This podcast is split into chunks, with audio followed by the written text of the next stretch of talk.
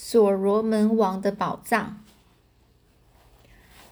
那之后呢，我们就离开了这两个尸体啊，就这两个人啊，一位是在当年富有声望的白人，以及一位可怜的文特沃格勒。那他们呢，永远的留在这永恒的白雪里。我们出了洞穴，拥抱着这宜人的日光，继续踏上旅程。这时候，大伙儿心里呢是起伏不定呢。我们呢就在想。如果呢走上，若是走上与他们相同的命运，那还到底还剩多少的时间呢？我们还还剩多少时间呢？我们走了半英里左右，到达了高原边境。呃，高原呢，就是越来越高的平原。由于呢晨雾缭绕使然，看不见下方景色。好，因为早晨啊雾气非常重啊，所以他们看不到下面的景色。较高的晨雾似乎也变得比较更显得稀薄。我们看见脚下大约五百码处是条漫长的雪坡，尽头呢有有块草地，那中央有条溪流。除此之外呢，西边有群大型的羚羊，它们正在沐浴，它们正沐浴在这晨光中中啊，就在太阳的照射下，它们正在那边享受阳光。树树木呢，大概有十到十五头。因为距离比较远，我们无法清楚的辨识这个羚羊它是什么品种，这让我们感到莫名的快乐。只要能够猎捕到它们，就就有足够的食物。但是如果捕猎捕获是个问，但是呢，如何捕获是个问题，因为这个羚羊羚羊啊，距离我们大概有六百六百六百码远呢，就非常远了，已经超出了。可以射射程的范围啊，就是用他的枪去射出射的范围。但是我们的性命就仰赖在他们身上。经过迅速而理智的讨论之后，最后我们实在是不情愿的放弃了。第一，风向不对；第二个，我们必须穿过耀眼的雪地，不论多么小心，一定会被猎物所发现。这亨利爵士就说：“我们必须在这里试试看，连发步枪还是快枪好呢？”我们拥有两把这个温彻温彻斯特步枪，也就是乌姆宝帕跟文特沃格勒的配枪，射程呢大概有一千码，快枪的射程则达到三百五十码。不管使用哪一支枪，我们都得摸索着去射击。摸索就是要去试着试试，去试试呃去做射击看看。如果击中的话，子弹就会剧烈膨胀，更可能打死猎物。最后，我决定这次冒险使用快枪射猎。我就说，每个人就瞄准前面的一个公羚羊，肩膀往上提一些，仔细瞄准。这个乌姆宝帕下令，大家就一起开火射程射击。当一个人明白自己的生命关键在这一发子弹的时候，十有八九啊，十之八九会会会这样去瞄准自己的猎物。这乌姆宝帕用祖鲁话就喊着说：“开火！”三把步枪几乎同时响起。突然之间，我们眼前出现三道烟雾。这寂静的雪地上回荡着上百上百声的回音。不久呢，烟雾消失，露出露出口。太棒了！是头大型公羚东呃，这大型公羚羊呢，倒卧在地，百般痛苦的挣扎着。我们胜利的欢呼着，我们得救了。尽管身子很虚弱，我们还是冲上中央的雪坡。大概十分钟后，这羚羊心脏还有肝脏已经摆摆在我们眼前，只可惜缺乏燃料，也就是没有火啦。如何去生火烤肉？我们就非常沮丧的对望着。古德上校就说：“快要饿死的人不该去想这些，我们必须生吃啊。”为了走出困境，别无选择。这个蚀骨的饥饿感啊，就是可以，这个饥饿感就是非常饿，饿到说你的骨头都都已经很痛了。那那些平时看起来令人作呕的生肉呢，不再可怕。我们用血块冷却心脏还有肝脏，然后以溪水去漂洗过，我们就非常贪婪的，然后囫囵的吞了下去。听起来真是可怕，可怕。但是老实说，我从来没有尝过这么好吃的东西。这一刻，一刻钟后，我们简直换了一个人。十五分钟之后啊，再度变出生气勃勃，原本虚弱的脉搏再度强而有力地跳动着。不过，为了避免吃得太饱而产生严重的后遗症，我们只吃了一些便止住、停住。这时的我们仍然是非常饥饿的。亨利爵士说：“感谢上帝，这些畜牲畜呢救了我们的命。这是什么啊，夸特曼？”于是呢，我就看看这只羚羊，也不确定到底是什么。它像驴子一样大，然后长着一对大型的弯角。我从来没有看过这种动物。这个新品种有着棕色的皮肤、淡红色的斑纹、厚重的皮毛。当地人说这些公羊是为阴克。十分稀有，只出现在高海拔地，其他动物根本无法生存在这个海拔这么高的地方。子弹正好对住射进了羚羊的肩膀处，不知道是谁射中的。但是由于古德上校曾经射击这个长颈鹿时显露了他的非常精准的枪法，我想这个古德上校他或许暗自归功于自己吧，也就是说。这古德上校曾经呢，就不小心就涉及到非常远、非常远的这个长颈鹿。那所以呢，他在猜这个古德上校或或许就会认为说，可能就是他去涉涉及到这个供养的。我们忙着去填饱肚子，没有人呃，没人抽空去查看这个呃四周的环境呢。我们饱餐一顿之后，我们就安排这个乌姆宝帕去割取羊肉。顺便观察周围情形。八点左右呢，太阳升起，这个雾呢也已经消散，我们可以看到眼前所有的景象。我不知道该如何去描述眼前的奇景呢？想来应该是前所未见，后无来者，也就以前没有看过。然后呢，应该以未来呢，也应该很少啊。后方和上方是高耸覆雪的这个士巴女王峰。脚下呢，大概大大约是五千英尺处，五千英尺处沉峦起伏的秀丽原野。前方是茂密高耸的森林，有条泛着银色光彩的这个河流呢，穿越其中。左侧是个辽阔无际、远山环绕的这个丰硕草原，布有无数的猎物，还有牛群。因为距离过于遥远，我们无法看清楚种类。右边呢，有些山脉呢是是高耸起高耸高耸于这个平地，上面有耕地，还有成群的圆顶小屋，景色看来十分呃充满了诗意。河流呢就好像这个银色的蛇啊，闪闪烁着，形同就很像是那个阿尔卑斯山山顶峰顶那样的漂亮，却又庄严肃穆，洋溢着悦人的灿烂。日光还有大自然的气息，两件怪事引起我们的注意。第一个，眼前的村落一定是高出我们所穿过的沙漠五千英里英尺以上了。第二个，所有的河流是由南由南往北流，也就是南边南边往由南边往北边去流。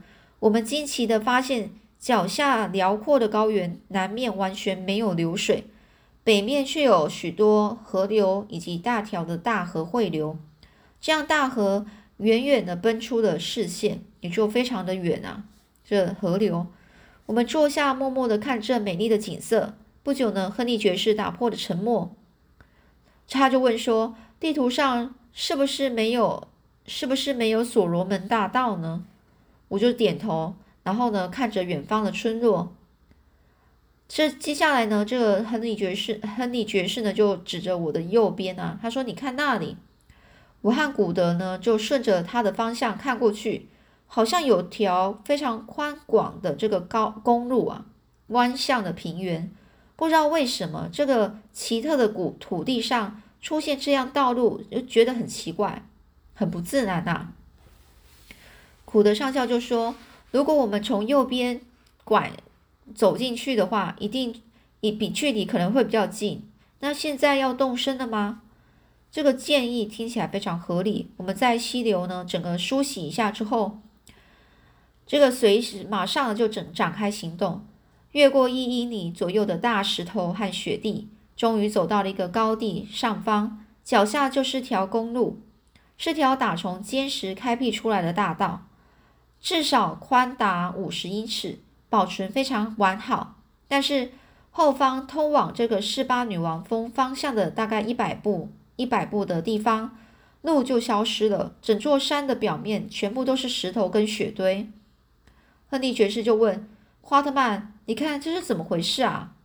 我就摇摇头说：“我不知道啊。”古德上校就说：“我知道这大概是怎么回事了。这条路毫无疑问的就是正好穿过了另一另一边的山脉，还有沙漠。不过路啊被沙尘给覆盖，上方的道路又被火山爆发而形成的熔岩给淹没了。看来这是个不错的解释，至少我们接受了。”然后继续走下山脚下，这么一来，证明吃饱喝足后，走在这大道上上山下山，与与饥饿饥寒交迫攀爬雪山的情形完全是两回事啊。也就是说，他们现在走在这这大很很大条的道道路上啊，跟刚刚他们在很饥饿的上山啊下山，然后爬着雪山的情况是相差非常远的。想起这个文特沃格勒的悲惨命运，我们现在感到是非常的安慰啊，欣慰。还好他们就是已经，嗯，不是在那么寒冷的地方了。就算前方啊，仍存在着许多未知的危险。每步啊行过一一里，天气就变得更暖和一些，气候越见温和，景色就是越是美丽。至于那条康庄大道，亨利爵士呢就说：“这跟那个瑞士境内有一条大条的路啊，大道很像啊。但我从来不曾见过这样的工程，很难想象啊，这古代修筑这条大道是有多么困难啊！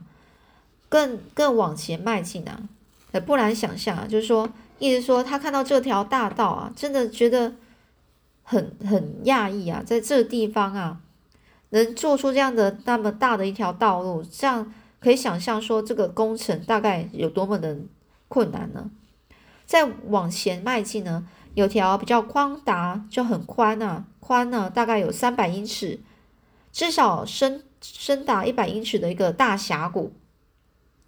大峡谷下面呢，全填满了加工过的大石头，底部呢挖出了一个拱形的建筑，然后来做排水做做排水道的。另外一个地方是五百英尺深的悬崖，凿出一个大条的道路，成一个 Z 字形。就是说，这条道道路呢是一个 Z 字形的形的形状。第三个地方呢，这个大条道道道路呢是直接穿过位于山脊的隧道，宽达三十码，或者或者是更宽。隧道两旁啊，全部都是披着盔甲、驾着战车的那种精致的雕像。其中有座雕像特别亮眼，描绘出一场一场战役的完整的过程。远处呢是押送俘虏的队伍正在行进。欣赏这幅古画的艺术作品之后，亨利爵士就说：“这名是这名为这个名为所罗门大道，真是再合适不过了。依我之见啊，所罗门人所罗门人啊，到达这之前，埃及人已经来过了。”就算这不属于埃及人的或是腓尼基人的艺术作品，即使这不属于埃及人或是腓尼基人的艺术作品，但我不得不说，这两个真的是太像了。就是不管到底是埃及人啊，还是所罗门人哦，埃及人、所罗门、美腓尼基人哦，他们都觉得这个艺术作品啊，真的非常像。就在中午的时候呢，我们已经下山，走到这个山林的山跟森林的交汇处，这是许多零散的矮树丛。我们发现这条蜿蜒的路径呢，穿过泛着荧光的森林。这片林林木呢，近似近似位于开普敦山顶呃平顶山的斜坡树木。哦，这些树啊，这些森林的一些树木，很像是开普敦平顶山的那些。树木除了开普敦之外，我不曾见过这类的森林。这片森林的外观啊，实在是让我觉得非常惊奇呀。古德上校是满腔满腔热情热情啊，去看着这些发光的树木。他就说：“我们停下来做顿饭吧。这条生羊啊，心已已经消化光了，也就是说，他已经消化完了，现在又开始饿了。没有人反对这项提议，于是我们就离开了大大大道，走到了不远处的一个河边，迅速的用干树枝去生火。”随身呢带着这个羚羊肉被切成块，就仿效着这个卡菲尔人那样，穿上了这个削尖的树枝，开始把它烤熟，然后津津有味的吃起来。饱餐一顿之后，我们就点起烟，享受这吞云吐雾的这个滋味。比起最近经历的险难啊，这简直是天堂般的生活啊！心中解除了危机感，最后也到达了目的地。这个地方。似乎散发着魔力，深深的吸引着我们。亨利爵士跟乌姆宝帕就坐在那里，用着蹩脚的英语，还有祖祖鲁语呢，低声的交谈着。蹩脚啊，就是不好啊，英文不好，不好的英语跟祖鲁语，在他们在互相的交谈着，感觉十分真诚。我呢，这躺在这个蕨类植物形成的芳香床床铺上，双眼半合。我想起古德。想看看他正在做什么，于是呢，我就看过去。古德呢，他正坐在河堤上洗澡，除了法兰绒衬衫之外，就全部都是赤裸裸的。爱干净的性格不断的得到验证。他洗的古塔胶衣领，然后抖开的裤子、帽子还有外套，然后仔细的收叠备用。他发现衣服。历经这趟可怕的旅程而造成的无数的裂缝，于是悲伤的摇头着，然后脱下鞋子，拿拿把蕨类植物呢开始擦拭着，直到后看到看来，直到看来没有多大差异才停手，还停下来。也就他本来就拿着这个蕨类植物在擦一下鞋子，结果后来反怎么擦都一样，很很脏，所以他就算了，放弃了。他戴上了眼镜，仔细的检查鞋子，然后穿上，展开新的任务。他就从口袋里拿出了一些梳子、镜子，然后开始照镜子那边打量着。看起来他的脸啊，就是觉得好像自己不不是很满意，因为他开始小心翼翼的整理头发，又摸了下巴，好像十天没有刮胡子了。哎，现在是非常的浓密啊。我心里想，他他应该不会想要在现在刮胡子吧？结果古德真的打算这么做，那后来这个刮胡子到底之后又会怎么样呢？发生什么这样的事情呢？我们下次再说喽。